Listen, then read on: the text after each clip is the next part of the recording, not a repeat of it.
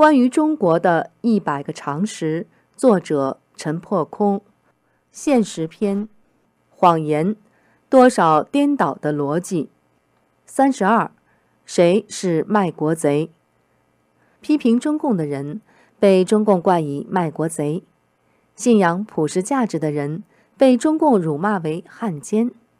对此，中国网民有一个贴切的比喻。谁要是不一起下跪称臣，就说他在外面有了新主子。其实说到卖国贼，首先有一个“卖”字，手上有货才能言卖。卖国贼手上须有国。显然，卖国贼的角色绝非普通老百姓所能担当，只有那些掌握了一定国家权力和国家资源的人才有可能胜任。当权者卖国。形式五花八门，从低级到高级，应有尽有。官商勾结，低价变卖国营企业，导致国有资产流失，视为卖国；公权私用，垄断国家矿产资源开发权，从中谋取暴利，视为卖国；向外商廉价批发国有土地，谋取回扣，视为卖国。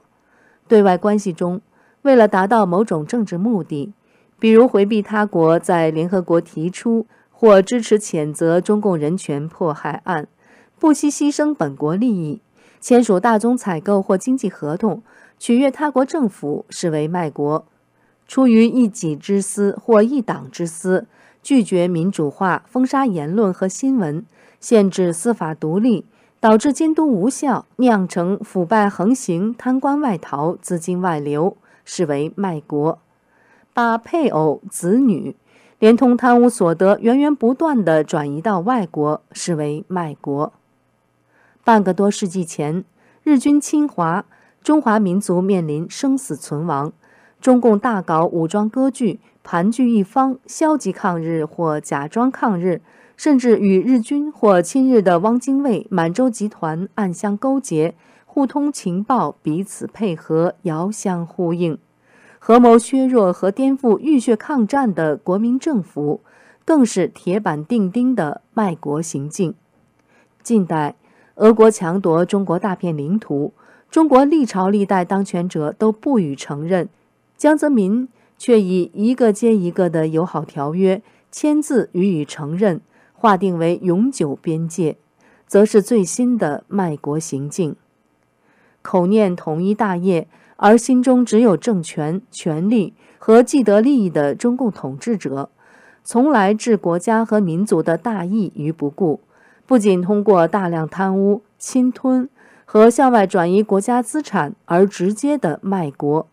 更通过破坏“一国两制”，变香港为中共高官的洗钱中心而间接的卖国，以及通过打压香港、恐吓台湾。而宏观的卖国，所有这些都是大半个世纪以来中共当权者及其大小官吏的所作所为。中共腐败集团是实实在在的卖国贼，人赃俱获的卖国贼，不折不扣的卖国贼。